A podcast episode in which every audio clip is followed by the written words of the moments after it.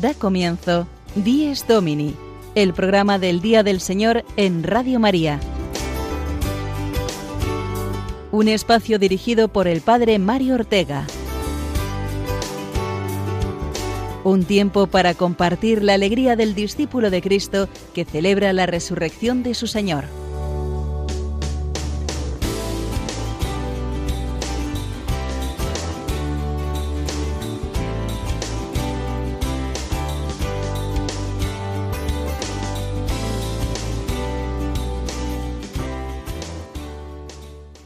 Buenos días amigos todos de Dies Domini, nuestro programa semanal con el que queremos prepararnos juntos a vivir con fe y con alegría el día del Señor, el domingo. Lo hacemos hoy metidos ya de lleno en el tiempo ordinario, en su primera parte, es decir, el mes que media entre el final de la Navidad y el miércoles de ceniza, que será eh, Dios mediante el próximo 17 de febrero. Un mes, como decimos, en lo que podríamos denominar como tiempo ordinario de invierno, ya que la segunda parte, mucho más larga, es la que luego comienza después de la Pascua. El tiempo ordinario es un tiempo de esperanza. Precisamente el color litúrgico verde nos lo recuerda. Vamos recorriendo los misterios de la vida pública de Jesús, sus enseñanzas, sus parábolas, sus milagros. Es como ir acompañando a Jesús en su predicación del reino y acostumbrarnos a estar con Él de camino cada día en nuestra vida ordinaria, cotidiana. Hoy es el segundo domingo de este tiempo litúrgico ordinario y además celebramos en toda la Iglesia una jornada muy entrañable, la infancia misionera, es decir, los niños y las misiones, tanto los niños misioneros con su oración y colaboraciones, como los niños en lugares de misión, generalmente lugares pobres o con muchos conflictos sociales o ambientes de violencia porque Jesús con los que más desea estar es con los más pequeños, para que crezcan en un ambiente de fe y de amor, ya que, además, son el futuro de la humanidad. En nuestro Dies Domini de hoy vamos a hablar de la infancia misionera, por lo tanto, y para ello contaremos con la presencia del Padre José María Calderón, que es el director nacional de las obras misionales pontificias. También contaremos hoy con otro invitado de excepción, con motivo del comienzo mañana del octavario de oración para la unidad de los cristianos. Y se trata de uno de los mayores expertos en España en el tema del ecumenismo, el padre Fernando Rodríguez Garrapucho. Además, contaremos con la anécdota desde su parroquia, como cada domingo, del padre Julio Rodrigo, con el aplauso de la semana, que hoy lo daremos a tantas personas que han sacado lo mejor de sí mismas, ayudando a los más afectados por las recientes y copiosas nevadas, y finalmente nos asomaremos a los santos que celebraremos esta semana que empezamos de la mano de Pablo Esteban y Marina Cornide. Pero antes, como siempre, comenzamos con la palabra de Dios, el Evangelio que la Iglesia nos regala hoy. Evangelio según San Juan, capítulo 1, versículos del 35 al 42.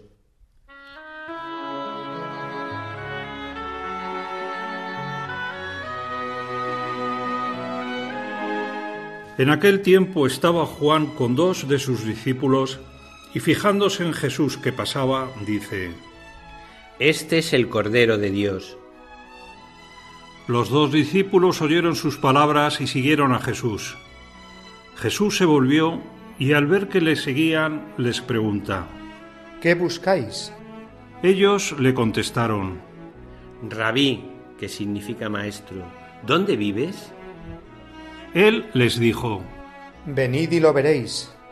Entonces fueron, vieron dónde vivía y se quedaron con él aquel día. Serían las cuatro de la tarde. Andrés, hermano de Simón Pedro, era uno de los dos que oyeron a Juan y siguieron a Jesús. Encuentra primero a su hermano Simón y le dice, Hemos encontrado al Mesías, que significa Cristo. Y lo llevó a Jesús. Jesús se le quedó mirando y le dijo, Tú eres Simón, el hijo de Juan, tú te llamarás Cefas, que se traduce Pedro.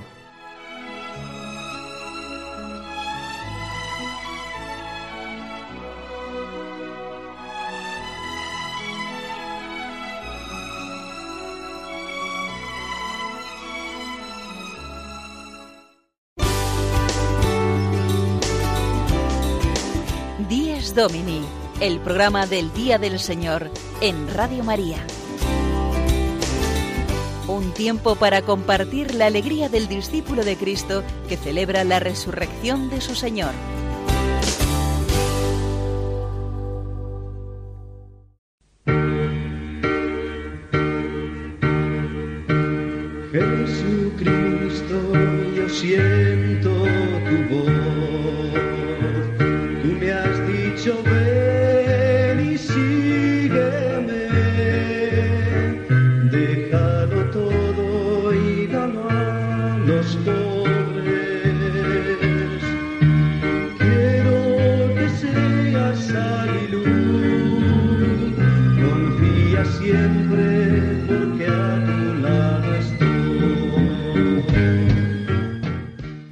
Mejor comienzo de los domingos del tiempo ordinario que el Evangelio que acabamos de escuchar, la llamada de los primeros discípulos. Juan y Andrés, como sabemos, eran discípulos del Bautista, que es quien les señala a Jesús como el Cordero de Dios, es decir, como el Mesías que viene de Dios a nosotros para quitar el pecado del mundo. Estos primeros apóstoles no lo dudan, salen corriendo detrás de Jesús y le dan alcance. Qué escena tan entrañable y qué ejemplo para nosotros, que muchas veces nos mostramos perezosos o indecisos cuando sabemos que Dios nos espera en alguna persona o alguna situación. Andrés y Juan se detienen ante el Maestro, que se vuelve y les pregunta ¿Qué buscáis? Dios no quiere seguidores ciegos o ignorantes que se mueven por inercia, sino que nuestro Dios es el Dios de la libertad y de la amistad, Desea que estos dos jóvenes sepan bien lo que quieren, lo que buscan, y ellos son muy claros en la respuesta. Maestro, ¿dónde vives? que es como responderle Te buscamos a ti, queremos conocerte para quedarnos contigo.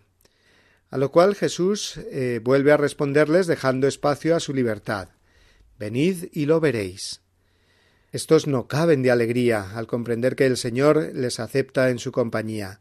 Venid y lo veréis. Lo mismo nos dice hoy a nosotros. Nuestra vida no es un caminar errante sin saber lo que buscamos o sin encontrar sentido a lo que experimentamos. Cada uno de nosotros puede hoy escuchar esta invitación de Jesús Ven, ven y verás.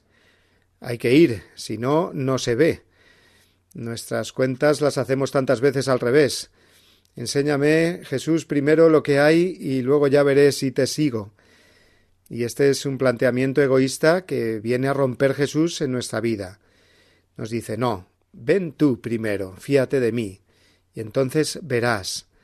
Verás lo grande que es Dios y lo grande que puedes ser tú también, que eres su Hijo.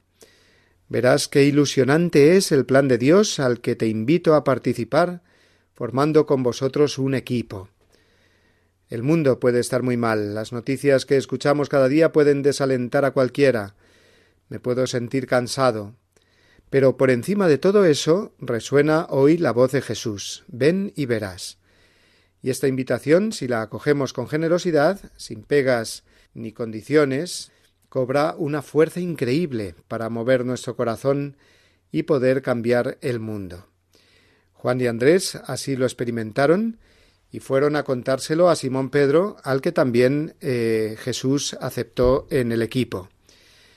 Este domingo, eh, por tanto, el Evangelio nos llama a renovar nuestro sí al Señor y nuestro compromiso por eh, ser de Jesús y de la Iglesia apostólica. Que en el cambio de época que estamos viviendo y que a todos la verdad es que nos puede asustar un poco, el seguir a Jesús con determinación es nuestra mayor seguridad y también es el testimonio que el mundo más necesita ver. Vamos a ver ahora esta iglesia viva que se mueve, acoge y sirve en nuestras parroquias. Y para ello nos trasladamos, como cada domingo, a la parroquia de nuestro querido Padre Julio Rodrigo, para escuchar la siempre edificante anécdota semanal que nos ofrece.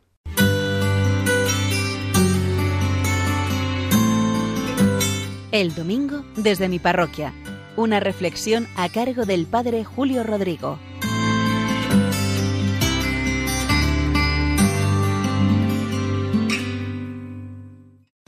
Muy buenos días y muy buen domingo a todos, a todos los que escucháis este bello programa del Día del Señor en estas primeras horas de esta mañana.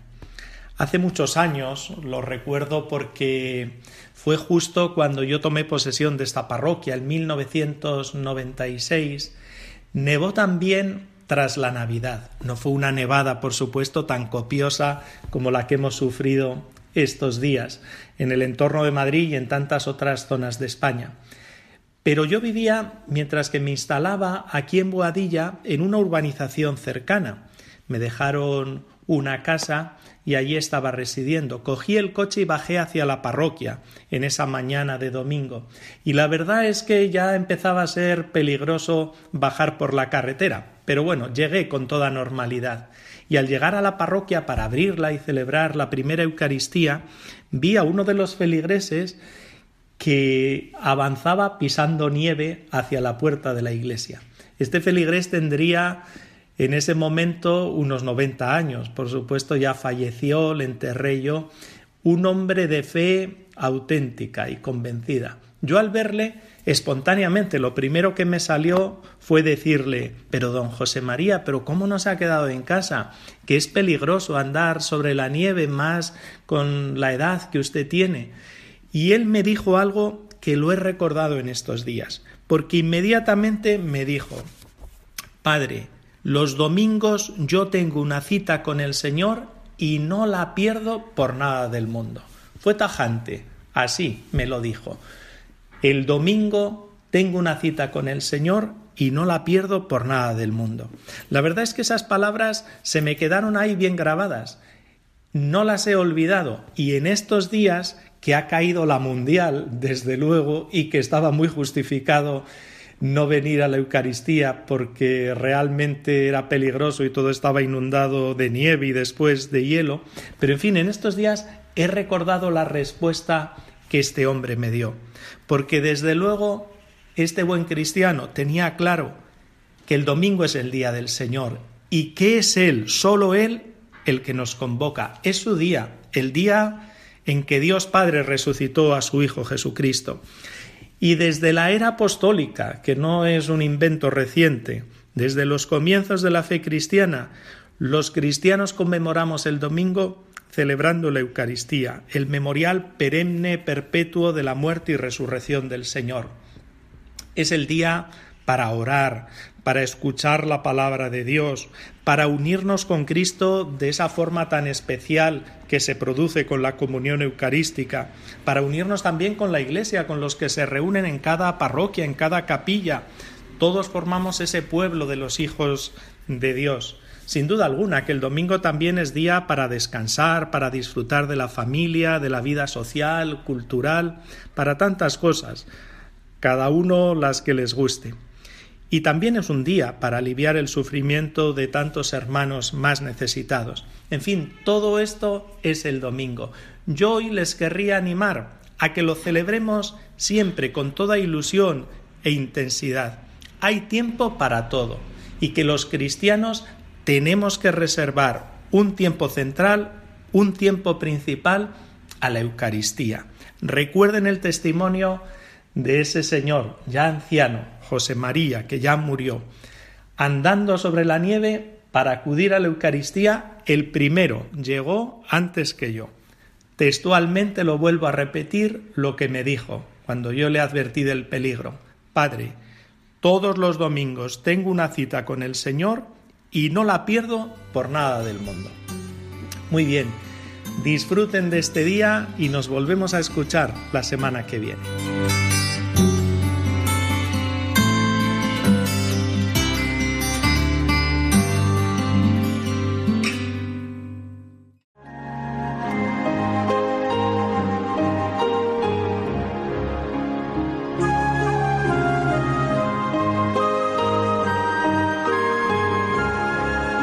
Cristo, alegría del mundo, resplandor de la gloria del Padre. Bendita la mañana que anuncia tu esplendor al universo. En el día primero tu resurrección alegraba el corazón del Padre. En el día primero vio que todas las cosas eran buenas porque participaban de tu gloria. La mañana celebra tu resurrección y se alegra con claridad de Pascua. Se levanta la tierra como un joven discípulo en tu busca, sabiendo que el sepulcro está vacío. En la clara mañana, tu sagrada luz se difunde como una gracia nueva. Que nosotros vivamos como hijos de luz y no pequemos contra la claridad de tu presencia.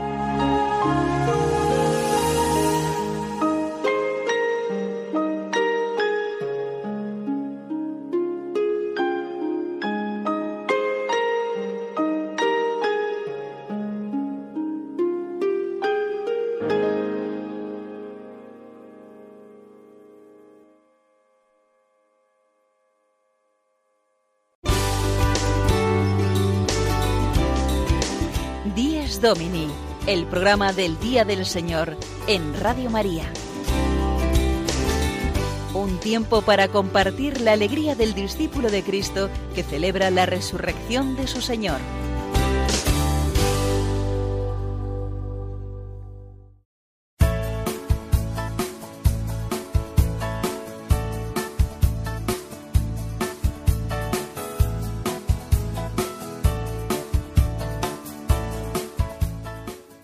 Es domingo, domingo 17 de enero, San Antón. Hasta hoy, Pascua son, como dice el refranero popular. Pero además de recordar a este santo tan conocido y las típicas bendiciones de animales, que este año supongo que se verán mucho más restringidas, hoy celebramos también una de las principales jornadas misioneras del año, la infancia misionera.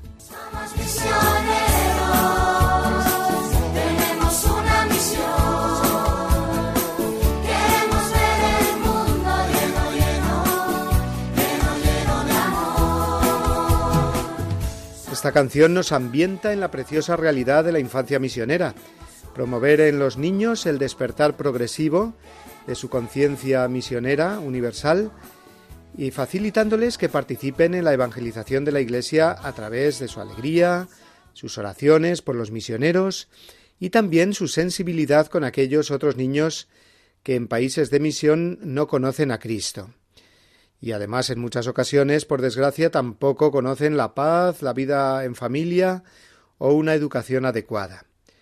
La infancia misionera es una obra que promueve la recíproca ayuda entre los niños del mundo, que organiza actividades misioneras en colegios y catequesis con las que educar a los niños en la fe, y también invita a los niños a colaborar personalmente con sus ahorros para los niños de las misiones. La obra de la infancia misionera eh, surgió en Francia hace nada menos que 174 años, en 1843, fijaos, y rápidamente se extendió por todo el mundo. Desde entonces, cada tercer domingo de enero celebramos esta jornada tan entrañable que este año lleva por lema Con Jesús a Nazaret somos familia.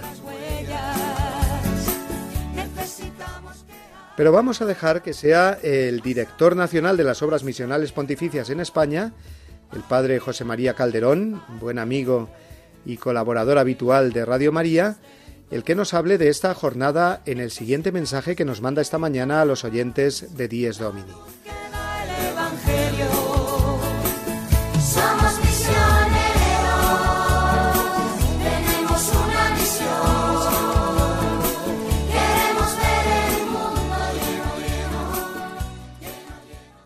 Un saludo cariñoso y a todos los oyentes de Dies Domini en este domingo 17 de enero.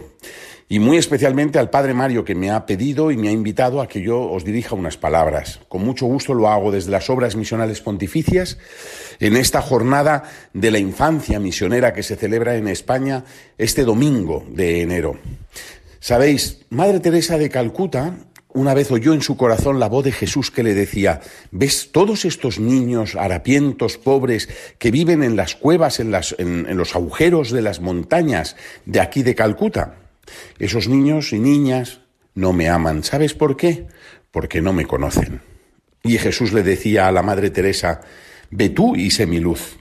Y Madre Teresa abandonó su vida religiosa que tenía en ese momento y se fue a esos lugares a llevar la luz de Jesús a los niños y niñas que nada tenían. Pues esos son los misioneros y misioneras a los que hoy recordamos en este domingo en la jornada de la infancia misionera. Son esos hombres y mujeres que han oído la voz de Jesús que les llama y dice, queremos, quiero que me lleves a esos niños, quiero que me traigas a esos niños a mi corazón. La jornada de infancia misionera nos recuerda que somos una gran familia, que entre todos podemos hacer algo bonito, algo hermoso, algo grande. Hacer de la iglesia, hacer de este mundo una familia en la que todos nos ayudemos mutuamente, en el que todos nos sintamos responsables unos de otros. Por eso el lema de este año además es así, justamente, ¿no? Eh, la fe se vive en familia. ¿eh? Jesús quiso nacer en una familia, como hemos celebrado hace poquito en la Navidad. En Nazaret Jesús nos enseña a vivir como familia. Para los niños y niñas en territorios de misión, los misioneros muchas veces hacen de padre y de madre, de compañero, de amigo, de hermano. Hoy os pido que nos ayudéis a que esas labores se puedan realizar con vuestra oración, con vuestra limosna, con vuestra alegría. No os olvidéis, Cristo quiere estar en el corazón de los niños y tú y yo ayudamos a que los misioneros lo hagan posible. Muchas gracias, Padre Mario, por contar conmigo. Gracias por ayudarme a dar a conocer esta labor preciosa de la Iglesia. Muchas gracias, Padre José María Calderón, director nacional de las Obras Misionales Pontificias en España, y desde no hace mucho tiempo, además, eh, ha sido elegido por el Papa Francisco como miembro de la Congregación para la Evangelización de los Pueblos. Sus palabras nos ayuden a vivir esta jornada de la infancia misionera que hoy se celebra en todo el mundo. Y que nosotros lo recordemos a nuestros niños hoy, a vuestros hijos o nietos, que son misioneros ellos también, y para que os sea más fácil podéis visitar con ellos el portal de internet www.infanciamisionera.es donde vais a encontrar un montón de historias misioneras para compartir con los más pequeños, juegos, canciones. Repito la dirección para que entremos con los niños en esta web www.infanciamisionera todo junto.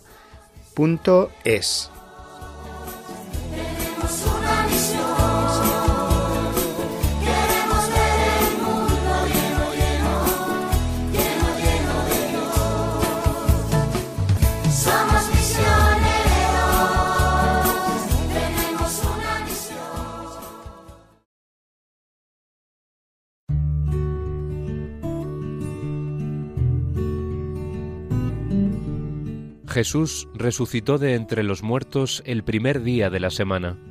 En cuanto es el primer día, el día de la resurrección de Cristo recuerda la primera creación. En cuanto es el octavo día, que sigue al sábado, significa la nueva creación inaugurada con la resurrección de Cristo.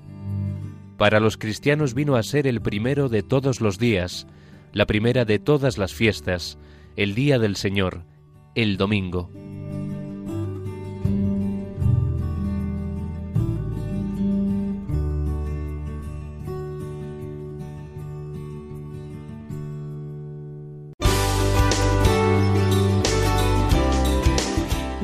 10 Domini, el programa del Día del Señor en Radio María. Un tiempo para compartir la alegría del discípulo de Cristo que celebra la resurrección de su Señor.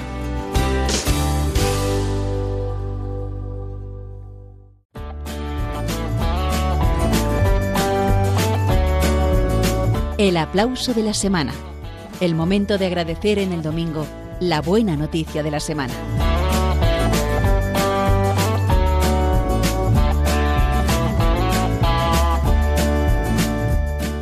Esta semana nos ha dejado una estampa insólita con más de media España blanca completamente por la histórica nevada con la que hemos comenzado el año. Pero lo que ha sido objeto de preciosas fotos y diversión de niños y mayores se fue convirtiendo enseguida en una cadena de problemas de movilidad, de colegios cerrados, de hospitales inaccesibles, accidentes. Una nueva plaga se oía por Madrid. La semana que viene solo falta que vengan los ovnis. Bueno, fuera de bromas, lo cierto es que además de la pandemia, que nos acompaña ya casi un año, nos hemos encontrado con esta situación de indefensión ante la nieve y el hielo. Y como en el caso del virus, aquí también han salido a la luz las obras de misericordia y la ayuda caritativa al prójimo necesitado por parte de muchas personas. He sido testigo directo del trabajo de muchos jóvenes y adultos de parroquias y grupos cristianos que pala en mano o mano en el volante de su coche 4x4 han salido a ayudar a los demás, a emplear su tiempo en obras de caridad, limpiando de nieve residencias de ancianos y colegios, o conduciendo a su trabajo a los sanitarios en el hospital. Os propongo que el aplauso de esta semana se lo lleven todos estos jóvenes generosos. He pedido su testimonio esta mañana a algunos de ellos, y los primeros son los jóvenes del grupo Scout Eslabón, de Pozuelo de Alarcón, a los que encontré el otro día limpiando con muchísimas ganas el acceso para vehículos en la residencia de las religiosas misioneras de la Inmaculada Concepción, a las que celebro la misa diariamente. No dudé en preguntarles enseguida si querían ofrecer su testimonio a los oyentes de Dies Domini, y ahora lo escucharéis.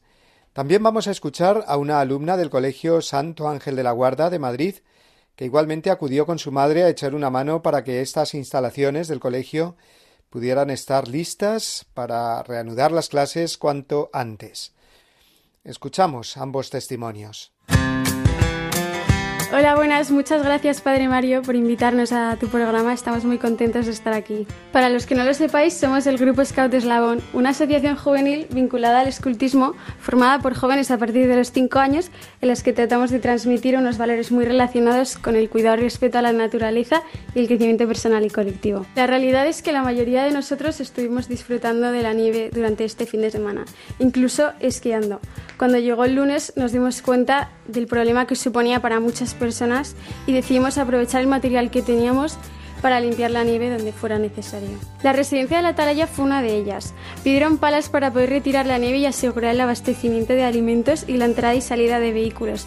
Cuando llegó a nosotros no dudamos ni un segundo en acercarnos un grupo grande a pasar la tarde y echar una mano. La verdad es que fue un placer ayudarles. Como en cada calle y cada residencia a la que hemos ido, aunque sea un trabajo súper cansado, nos hemos motivado mucho y nos satisface un montón ayudar, por lo que enseguida nos ponemos a trabajar. La residencia de la Atalaya no pudo recibirnos mejor, fueron un encanto y nos invitaron incluso a merendar.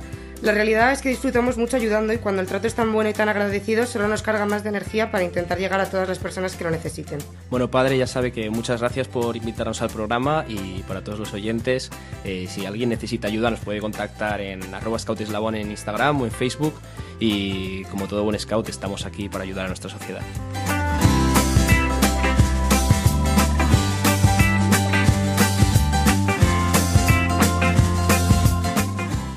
Yo me fui a jugar en la nieve con mi hermana y me llamó mi madre diciendo que si me quiero pasar enfrente del colegio y quedarme con ella. Y evidentemente dije que sí.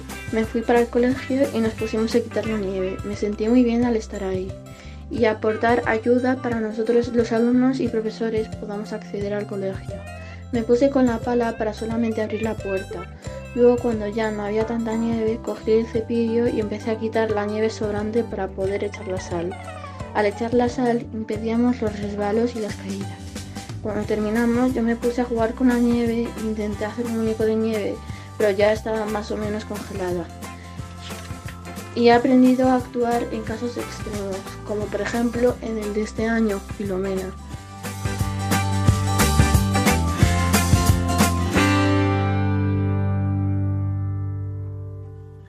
Enhorabuena a estos jóvenes generosos.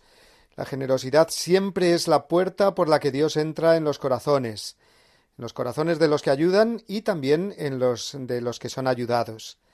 Por eso al grupo Scout Eslabón y a los alumnos y padres del colegio Santo Ángel de la Guarda de Madrid va nuestro aplauso de esta semana.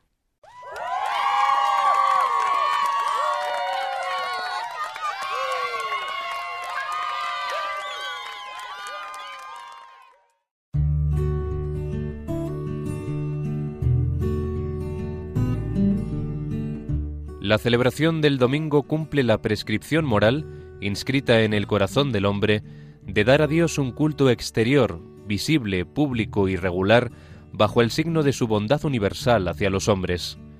El culto dominical realiza el precepto moral de la antigua alianza, cuyo ritmo y espíritu recoge celebrando cada semana al Creador y Redentor de su pueblo. Catecismo de la Iglesia Católica, número 2176.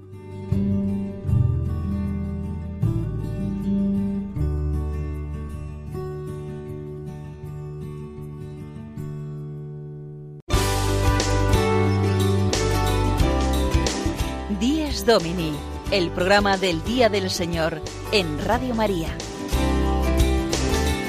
Un tiempo para compartir la alegría del discípulo de Cristo que celebra la resurrección de su Señor.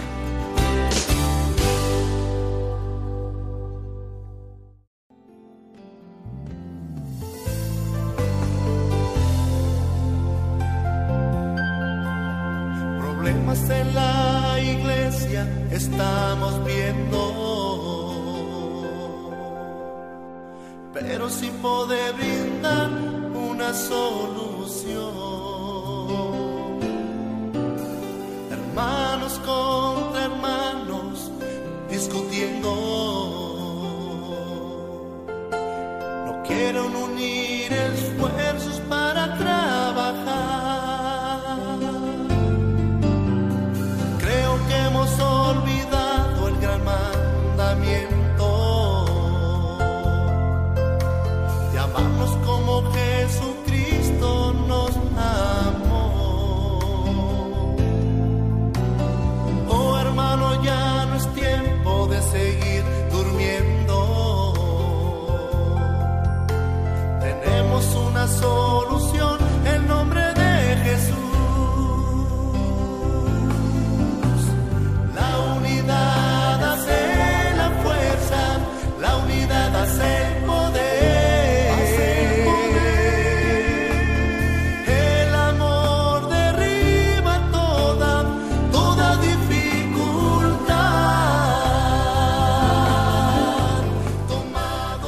Domingo, día de gracia y bendición, día de comunión con Dios y entre nosotros, porque Cristo resucitado está vivo y quiere que seamos uno en Él.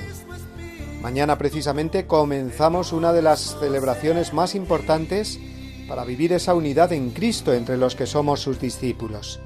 Se trata del octavario de oración por la unidad de los cristianos, es decir, los católicos, los evangélicos, luteranos, anglicanos, ortodoxos, en fin, todos los que creemos que Jesús es el Hijo de Dios hecho hombre y que ha muerto y resucitado por nosotros, todos los que celebramos una misma Pascua y una misma Navidad, todos, en definitiva, los que hemos sido bautizados en el nombre del Padre y del Hijo y del Espíritu Santo. Porque Jesús quiso que su Iglesia fuese siempre una sola familia, y por ello se ofreció al Padre. Pero el egoísmo humano, las rivalidades e incomprensiones de los hombres han hecho que a lo largo de la historia esa única santa Iglesia se haya dividido, causando un gran dolor a todos y escándalo entre los que han de ver en nosotros cristianos ese amor fraternal de Cristo que decimos profesar. Mañana comenzaremos, pues, esta semana importantísima en que nos unimos en una misma oración fieles de las distintas comunidades cristianas, en ese esfuerzo común bendecido por Dios que llamamos el ecumenismo. Contamos esta mañana con el padre Fernando Rodríguez Garrapucho, que es el director del Centro Ecuménico Juan XXIII y es uno de los mayores expertos en España en la pastoral ecuménica. Pasamos a escuchar la explicación que él nos ofrece de esta semana de oración por la unidad de los cristianos que se desarrolla desde mañana hasta el lunes 25, día de la conversión de San Pablo. Un saludo muy grande para todos los oyentes de Radio María. En el Centro Ecuménico Juan 23 de la Universidad Pontificia, naturalmente, hemos preparado la oración en este octavario de oración por la unidad de los cristianos. Un octavario muy sentido para todas las iglesias, no solo para la Iglesia Católica, puesto que esta semana, desde hace ya casi 50 años, se prepara por parte del, Consejo Mundial de Iglesias, el Consejo Ecuménico de todas las iglesias cristianas y también el Pontificio Consejo para la Unidad de los Cristianos Católico. Este año eh, la reflexión nos la propone un grupo muy interesante. Y no es un grupo, sino que es una comunidad monástica femenina, que es la comunidad de religiosas de. Grand Champ en Suiza, donde eh, después de la Segunda Guerra Mundial, en el ámbito de la Iglesia calvinista suiza, revive la vida religiosa masculina con la comunidad de Tese y femenina con esta comunidad de religiosas de Grand Champ que viven con sus votos, su vida comunitaria y su vida de oración, atentas y abiertas a quien quiera ir a pasar en el monasterio un momento de oración. Puesto que nacen con un espíritu ecuménico, la misma comunidad, como sucede entre los monjes de Tese, eh, abarca varias, eh, varias confesiones cristianas. El lema que han elegido las religiosas y que se ha preparado por parte de una comisión es, si permanecéis en mi amor, daréis fruto en abundancia. Y este lema es naturalmente la palabra de Dios en el Evangelio de San Juan, capítulo 15, versículos 5 al 9. Lo que nos proponen es empezar como dijo hace un siglo el cardenal Mercier, que en Bélgica organizó las conversaciones de Malinas, y es que para unirnos tenemos que amarnos. Para amarnos tenemos que conocernos. Y para conocernos tenemos que buscarnos. La unidad de los cristianos llegará cuando, como nos dice el Concilio Vaticano II a los católicos, seamos los primeros que salimos al encuentro de los otros hermanos cristianos para conocernos. Si nos conocemos podemos amarnos y cuando de verdad centremos en la dinámica del amor fraterno, de la caritas, del amor que viene de Dios y que nos une como cristianos y como hermanos, entonces llegará la unidad. Eh, la semana, como todos los años, tiene ese lema, pero también propone todos los días de la semana una meditación con un trozo del Evangelio y una reflexión para que, en cada parroquia, en cada comunidad cristiana, se haga este octavario. Y eh, luego, al final, lo que se propone es una celebración común, eh, ya más propia, que es la que eh, prepara el grupo y esa celebración la han organizado con el esquema que tienen en el monasterio las religiosas de Grand Champ y es una un esquema muy sencillo que tiene tres vigilias que que llaman ellas, tres momentos importantes de oración a lo largo del día que llaman vigilias. La primera vigilia, aparte de una introducción y, letanía de alabanza, la primera vigilia se titula Permanecer en Cristo, la unidad de toda la persona, como permaneciendo en Cristo llegamos a la unidad interna personal. La segunda vigilia trata de la unidad visible de los cristianos, partiendo de esa unidad personal basada en el amor de Cristo, podemos trabajar para la unidad de los discípulos del Señor. Y la tercera vigilia es la unidad de todos los pueblos y de toda la creación, porque no olvidemos que la unidad de los cristianos está en el centro del plan de Dios, que es que la humanidad no viva de la agresión, de la guerra, de la envidia, de las diferencias, de la injusticia, sino que como humanidad está llamada a vivir en la unidad y en la fraternidad. Y de ahí esta mm, bella encíclica eh, sobre la fraternidad social. Entonces, eh, yo invito, quiero invitar a todos los cristianos de todas las confesiones a que tomen en serio esta semana del 18 al 25 comienza con la cátedra de Pedro y termina con la conversión de San Pablo.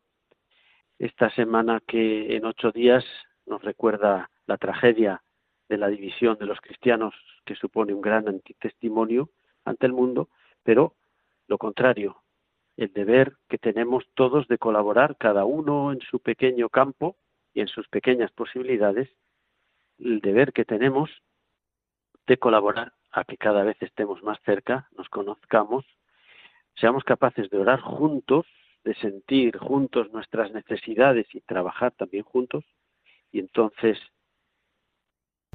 acoger la unidad que Dios ha querido siempre y por la que Cristo oró ante su muerte en su suprema oración en el Evangelio de San Juan, el capítulo 17. Espero que así sea y que esta semana nos acerque más unos a otros, acercándonos al Señor.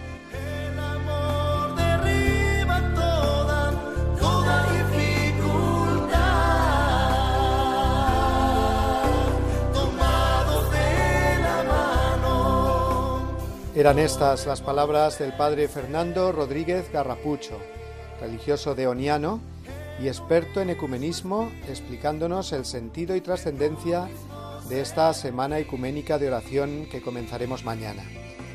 En la página web de la Conferencia Episcopal podemos encontrar un abundante material con reflexiones y oraciones eh, para poder orar en nuestra comunidad parroquial, en familia o individualmente por la unidad de los cristianos.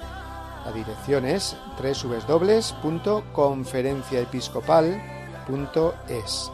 Repito, www.conferenciaepiscopal, todo junto,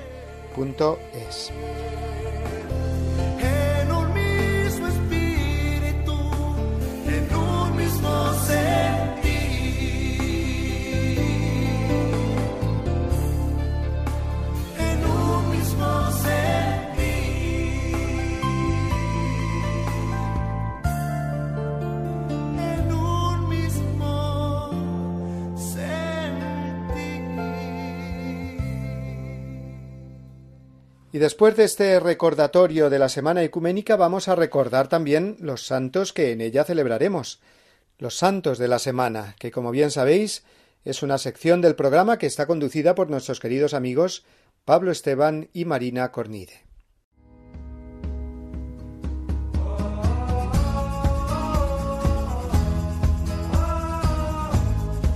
Santos en nuestro caminar un repaso a los santos que celebraremos esta semana por Pablo Esteban y Marina Cornide.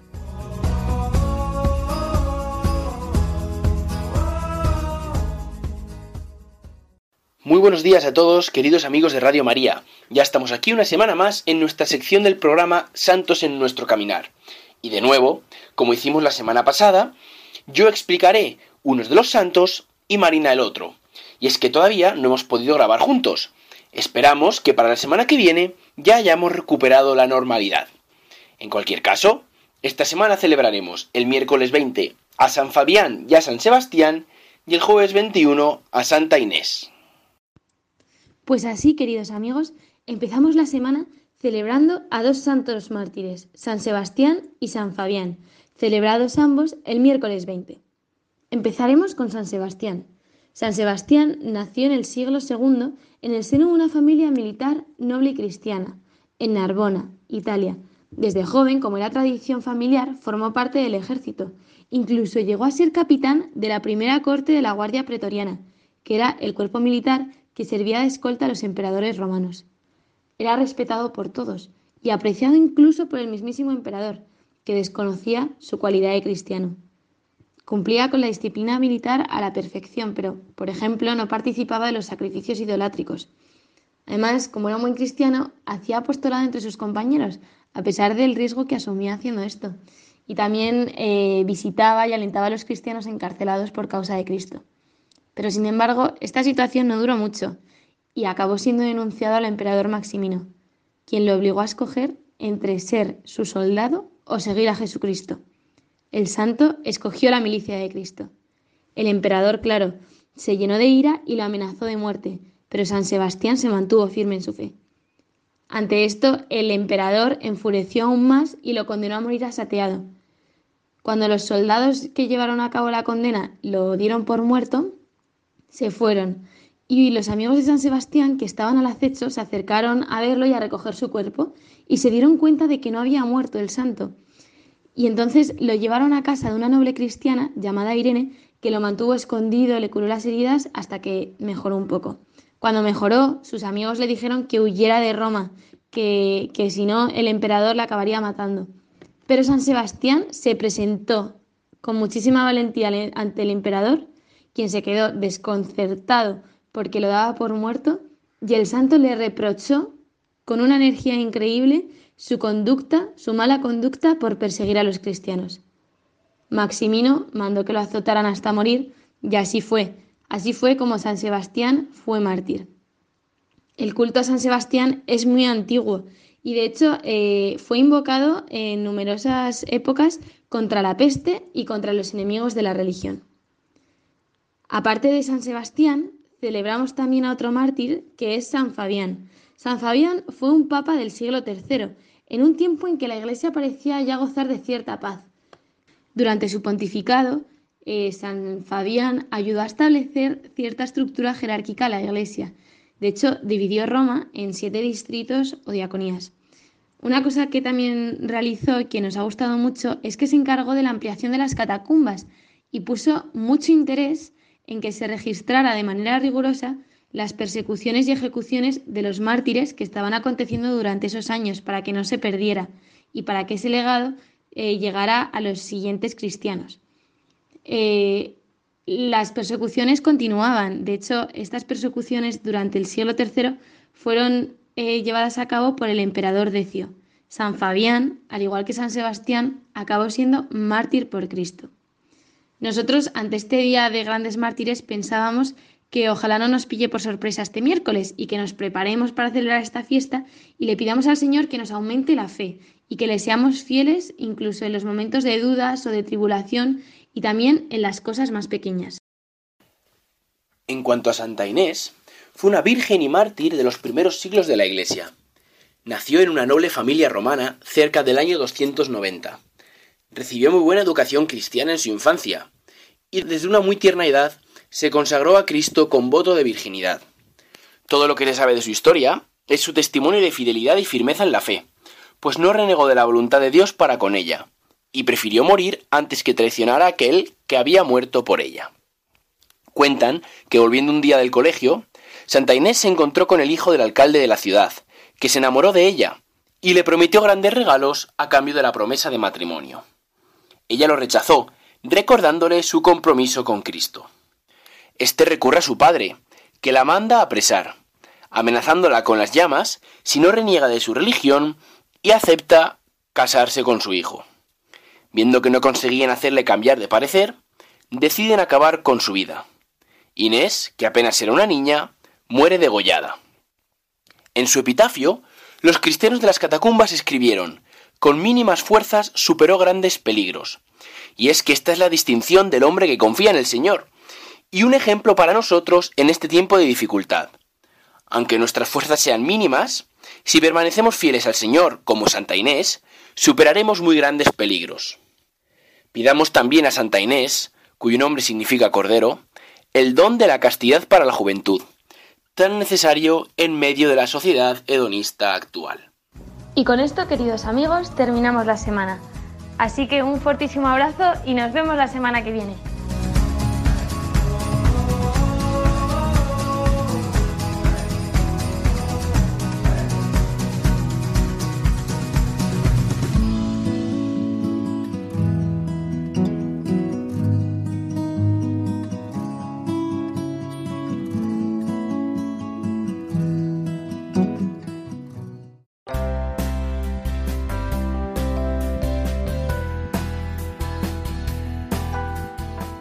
De agradecer públicamente el esfuerzo que hacen Pablo y Marina por ofrecernos cada semana fielmente su presentación de los santos que celebraremos, puesto que no lo tienen fácil estas últimas semanas, ya que cada uno reside en un lugar distinto, pero con su WhatsApp y su correo electrónico no fallan.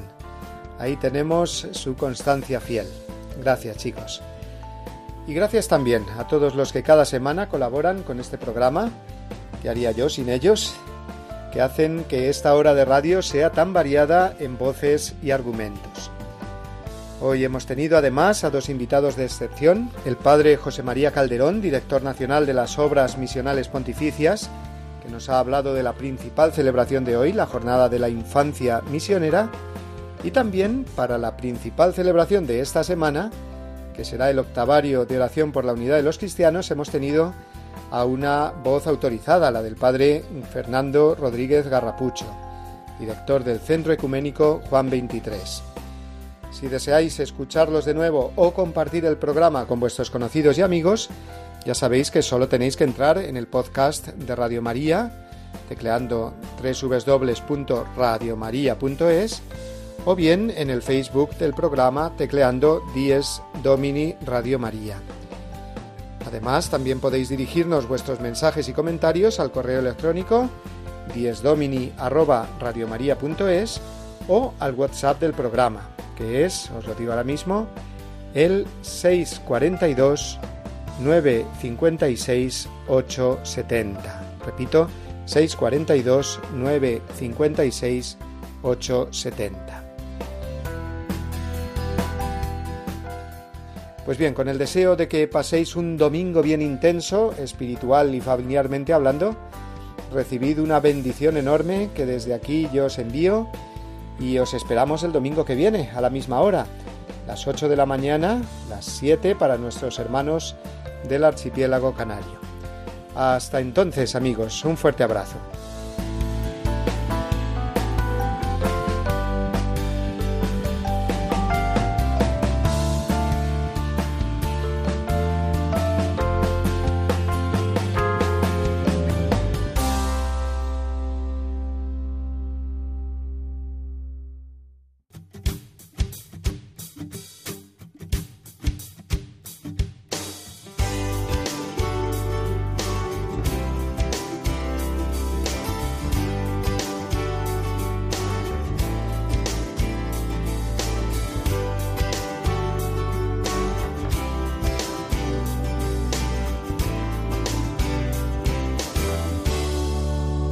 Y así termina Dies Domini, el programa del Día del Señor en Radio María.